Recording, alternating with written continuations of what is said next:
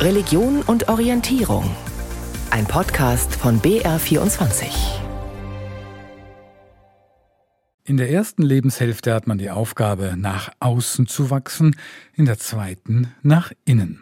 In Fernost ist das eine spirituelle Selbstverständlichkeit, bei uns nicht ganz so. Wie macht es Sinn, sich auf den eigenen Abschied vorzubereiten? Mit einem Sargbaukurs etwa? Eins ist sicher, irgendwann wird ihn jede und jeder brauchen, den Sarg, und noch was ist sicher, das mag man gar nicht so genau wissen. Trotzdem sagen die Weisen aller Kulturen, Memento Mori, denk dran, du bist sterblich. Am Mikrofon ist Matthias Morgenroth und ja, den eigenen Abschied planen, das kann tatsächlich gut tun, sagt die Theologin Margot Käßmann. Sie auf jeden Fall hat es so gemacht, hat sie mir vor der Sendung erzählt. Ja, sehen Sie, Herr Morgenroth, als Pfarrerin habe ich oft erlebt, dass dann die trauernden Angehörigen vor mir sitzen und völlig erschüttert sind natürlich von diesem Tod, diesem Abschied und dann hilflos sind, weil sie in sehr kurzer Zeit sehr viele Entscheidungen treffen müssen. Gibt es eine Bestattung im Sarg, eine Verbrennung und dann eine Urne, wird die Asche verstreut, Friedwald, was wollte die Mutter, was wollte der Vater, ums Erbe wird gestritten. Und das ist so eine Extremsituation, dass ich erlebt habe, dass der Druck so hoch ist und manche das hinterher dann auch bereuen, dass sie eine falsche Entscheidung getroffen haben. Und deshalb wollte ich meine Kinder entlasten, meine vier Töchter, dass sie im Falle eines Falles ähm, wissen, was ich mir gewünscht habe und ihnen das dann die Entscheidung erleichtert. Sie gehen sogar noch weiter. Sie haben auch schon Psalmworte für sich ausgesucht. Also irgendwie eine Vorstellung, wie könnte eine Beerdigung, eine Bestattungszeremonie aussehen? Ja, weil ich äh, habe wunderbare Beerdigungen erlebt, weil wenn ein alter Mensch stirbt, ich sag mal ja, jeder von uns, also ich werde jetzt 65, dann haben wir ja ein Leben hinter uns und ich fand so wunderbar bei der Beerdigung von Nelson Mandela oder der Trauerfeier in Südafrika, da haben die Menschen in Südafrika sein Leben gefeiert, ja, wenn ein alter Mensch stirbt, können wir ja auch das Leben feiern. Ich habe das bei meiner Mutter auch erlebt, die hatte alles vorbereitet und es war wirklich für uns alle schöner Abschied, der auch festlich war. Und ich finde, auch die Psalmen haben so wunderbare Worte dafür. Wir können da aus der Tradition der Bibel so schön schöpfen. Ja, wenn der Herr die Gefangenen Zions erlösen wird, werden wir sein wie die Träumenden. Dann wird unser Mund voll Lachen und unser Herz voll Rühmen sein.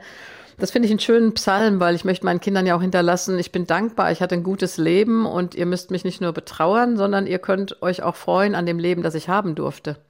Umgekehrt könnte man ja auch sagen, vielleicht ist es ganz wichtig für einen Trauer- und Abschiedsprozess, sich darüber Gedanken zu machen, was wäre denn das richtige Wort für die Beerdigung? Was trifft am besten? Ja, aber es ist ja auch schön, vorher darüber zu sprechen. Also ich habe meinen Töchtern einen Brief geschrieben und natürlich sind wir darüber auch ins Gespräch gekommen. Und ich finde, wir sollten diesen Gesprächen nicht ausweichen, weil es sind ja doch oft sehr tiefgründige Gespräche. Was war dir wichtig im Leben? Ich habe oft äh, wahrgenommen, dass Kinder gerade dann sagen, Mensch, ich hätte den Vater das so gerne noch gefragt oder ich wusste gar nicht, was der Mutter da so wichtig war, weil diese jungen Leute in der Rush Hour des Lebens dazu ja oft gar keine Zeit finden und deshalb finde ich solche Gespräche auch gut. Oder ich nehme mal die Patientenverfügung, wenn du die ausfüllst miteinander. Also habe ich mit meinem Partner gemacht. Da musst du auch überlegen, wie will ich eigentlich sterben? Was ist mir da wichtig? Will ich lebenserhaltende Maßnahmen und bis zu welchem Punkt? Also solche Gespräche sind tiefgründig und ich finde, wir sollten sie führen, solange wir noch leben, weil dann ist es ja auch für die Beziehung gut. Das finde ich jetzt sehr spannend. Also das wäre jetzt der Vorschlag, nicht für sich selbst im stillen Kämmerlein entscheiden, äh, so soll es aussehen, sondern darüber tatsächlich auch ins Gespräch kommen, in Kontakt gehen. Das wäre Ihr Wunsch oder Ihre Erfahrung jetzt auch damit? Ja, weil äh, natürlich weichen alle dem aus und sagen, ach Mama, du lebst noch 20 Jahre, lass uns darüber nicht reden. Aber meine Erfahrung ist eben, Menschen sterben manchmal auch sehr plötzlich.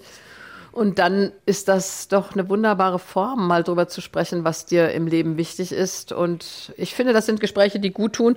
Ich will das ja gar nicht über meine Kinder hinweg entscheiden. Ich meine, am Ende entscheiden sie sowieso, wenn ich tot bin. Aber mhm. äh, ich finde diese Gespräche gut. Ich habe mir zum Beispiel gewünscht als Predigtext, seid fröhlich in Hoffnung, geduldig in Trübsal, beharrlich im Gebet.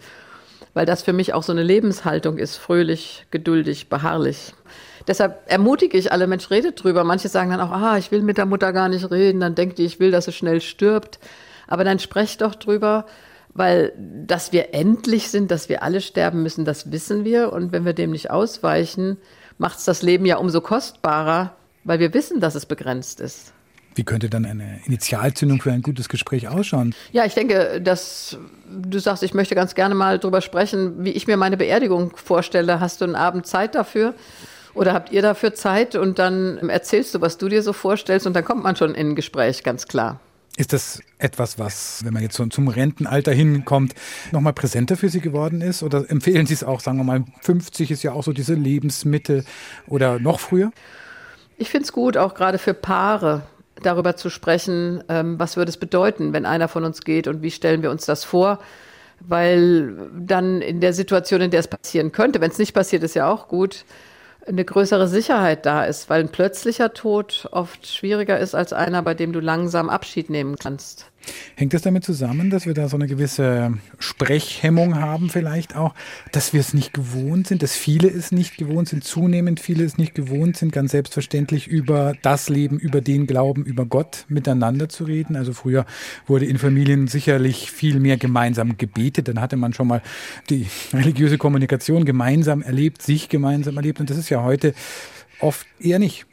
Ja, da denke ich, fehlen uns auch Traditionen und Rituale sind ja auch Geländer. Ich erlebe bei Beerdigungen oft, dass Menschen die Rituale gar nicht mehr kennen und sehr, sehr unsicher sind, sowohl im Trauergottesdienst als dann auch am Grab. Was macht man eigentlich? Und wenn es eine Gemeinde ist, die sehr in den Ritualen beheimatet ist, dann finde ich, hat das auch Trost und Halt, wenn du weißt, wie nehmen wir jetzt Abschied von unseren Toten. Äh, und Psalm 90 sagt, lehre uns bedenken, dass wir sterben müssen, auf dass wir klug werden. Ja, das ist ja auch eine gute Ermutigung zu sagen, lass uns drüber nachdenken. Sicher fehlt das in Familien und es wird jetzt über alles schnell weggegangen. Also man soll immer eine fröhliche Party-Feierstimmung haben.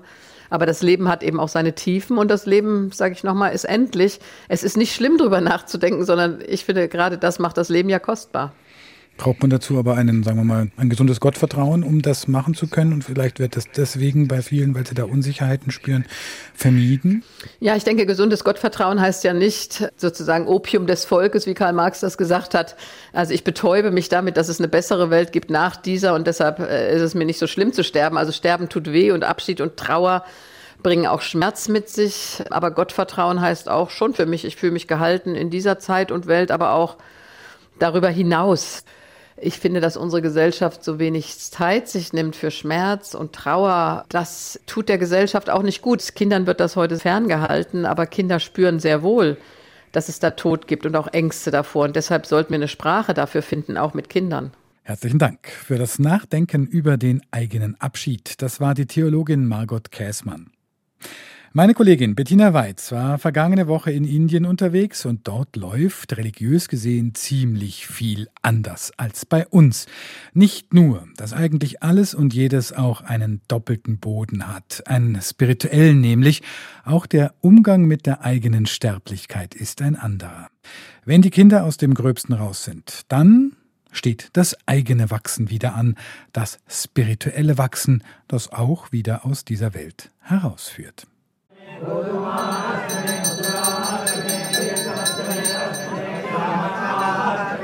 Zwei Tage vor dem Februar-Neumond in Chennai, der Metropole Südindiens. Es ist Mahashivaratri-Fest. Dabei wird Gott Shiva ganz besonders verehrt. In den zahllosen Tempeln, die ihm geweiht sind, herrscht Hochbetrieb. In der Säulenhalle eines Tempels direkt am Strand hat ein kleiner Männerchor Platz genommen, alle im Schneidersitz, in Lendenschurzen, die Oberkörper nackt. Sie singen Verse aus den Veden. Das sind Jahrtausende alte Texte in der Sanskrit-Sprache. Einer der Sänger ist R. Ram. The joy that I get out of Vedas, I would never get of chasing after a job or a position. Never would.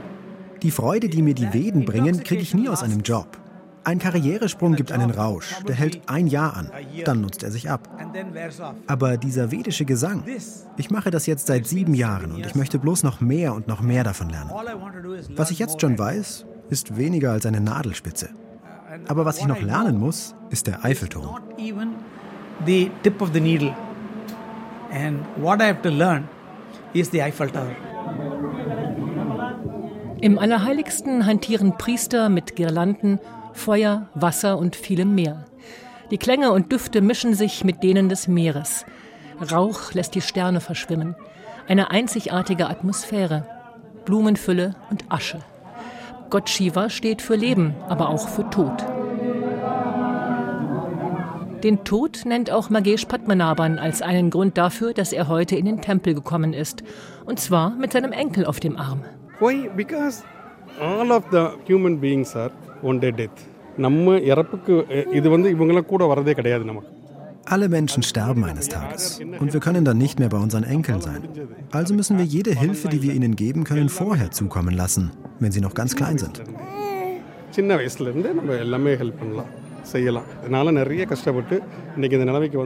Ich hatte es schwer. Heute geht es mir gut. Der Grund? Ich habe Selbstvertrauen. Den Glauben, es wird schon. Es ist der Glaube an Gott. Diesen Glauben möchte er seinem Enkel vermitteln. Dabei ist er noch ein Baby. Doch Magesh Padmanabhan ist überzeugt. Something he can learn, he not knowing anything, but he can see something, he can hear something.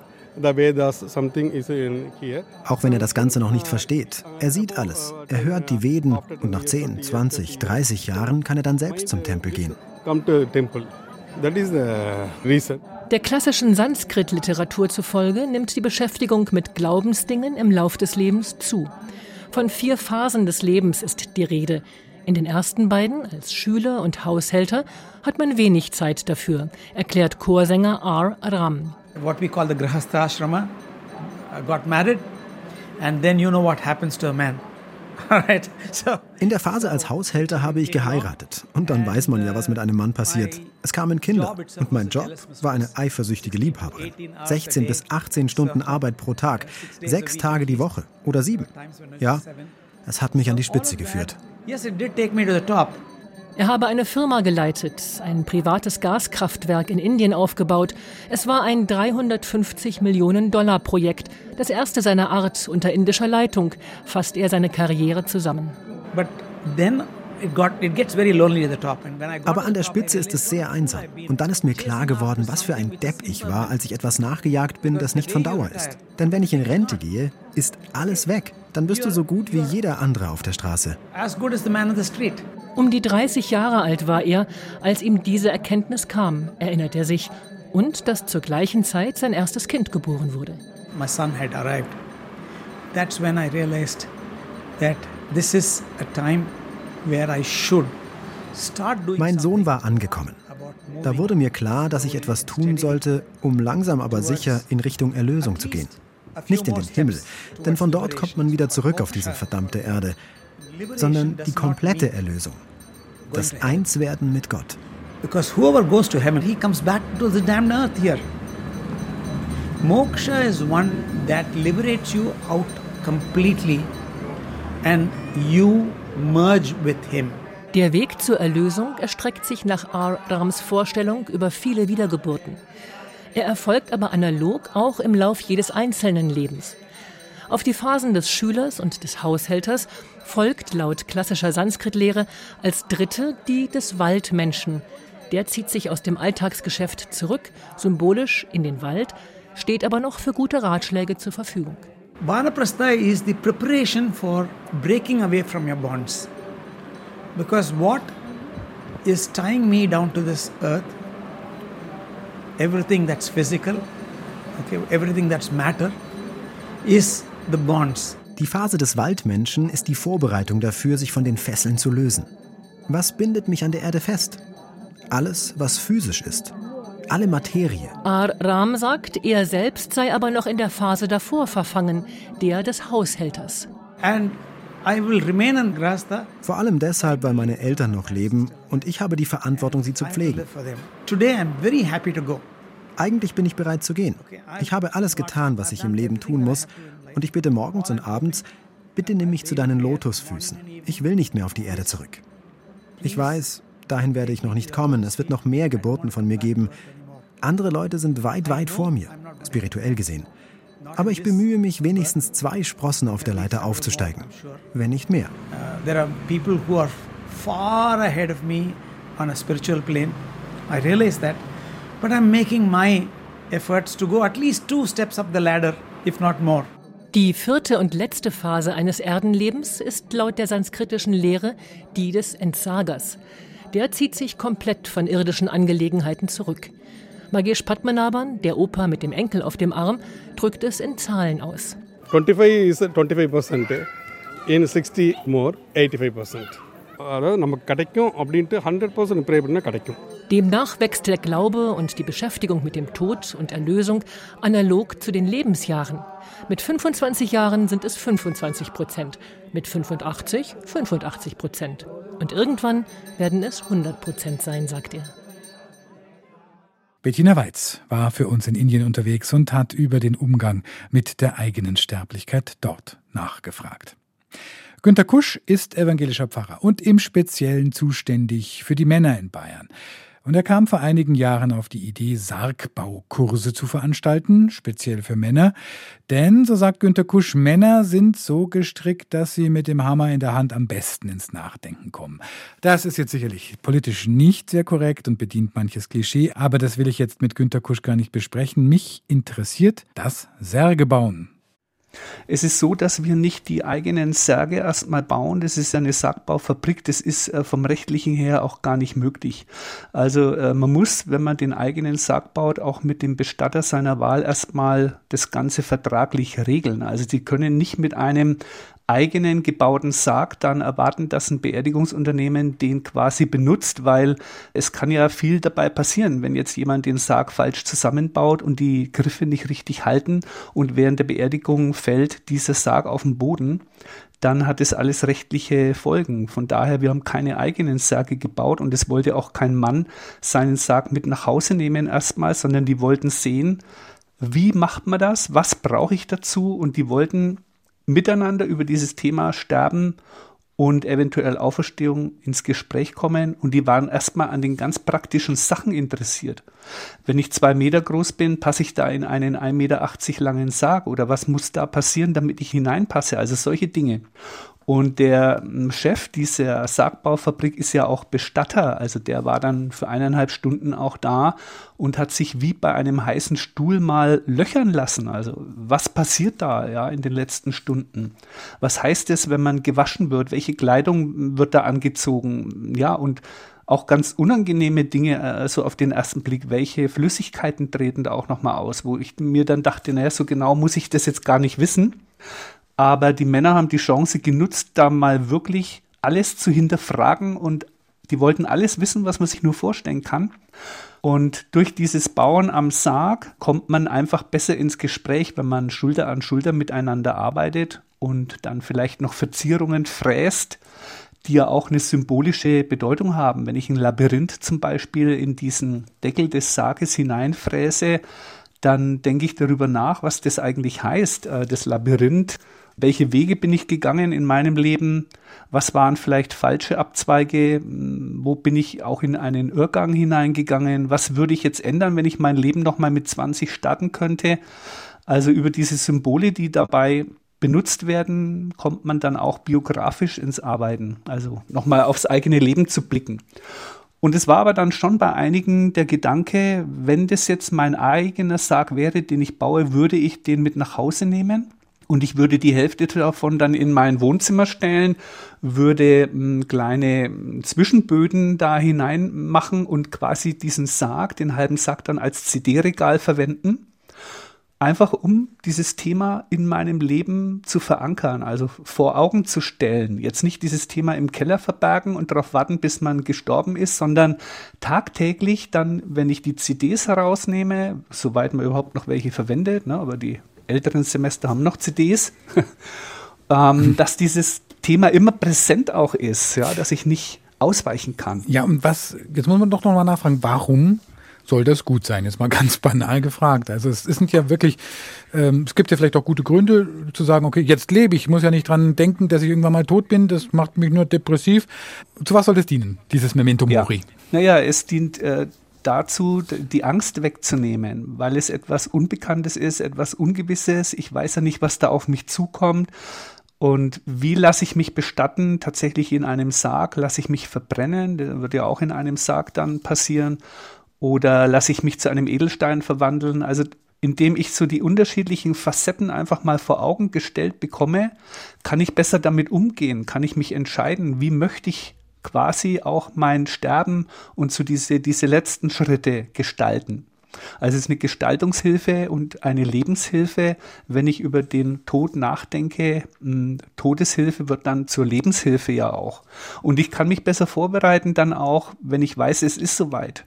Also ich weiß von jemandem, der dann gesagt hat, ich werde meinen Schreiner vor Ort mal dann auch ansprechen, wenn ich merke, dass es zu Ende geht oder wenn ich 70 bin, was weiß ich, kann ich ja noch 10, 20 Jahre leben, dass ich mit der Familie gemeinsam mal diesen Sarg dann auch verziere, also dass dann mein eigener Sarg dann wird.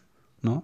Also mit bunten Farben oder auch Sprüche oder Verse aus der Bibel, die dann die Familienmitglieder da quasi draufschreiben also man, es wird, der Tod wird aus diesem anonymen Bereich hineingeholt in mein persönliches Leben, so wie ich mich im Moment fühle und er bleibt kein Unbekannter mehr, vor dem ich Angst haben muss. Hm, Braucht es dazu sowas, was man Glauben nennt oder ein gewisses, vorhin habe ich mit Frau Käßmann gesprochen, Gottvertrauen? Oder kann man das auch machen, wenn man sagt, nee, ich, ich kann nicht glauben? Ja, also wir haben ja Männer dabei, die auch ganz offen am Anfang sagen, ich bin Atheist ich glaube jetzt nicht an einen Gott. Manche glauben an ein höheres Wesen, manche glauben an eine Kraft, die die Welt durchwaltet. Also da gibt es ja unterschiedliche Vorstellungen. Es gibt auch Menschen, die mir sagen, Männer, die dann sagen, also wir bekommen, wenn wir geboren sind, eine bestimmte Anzahl von Atem, einatmen und ausatmen.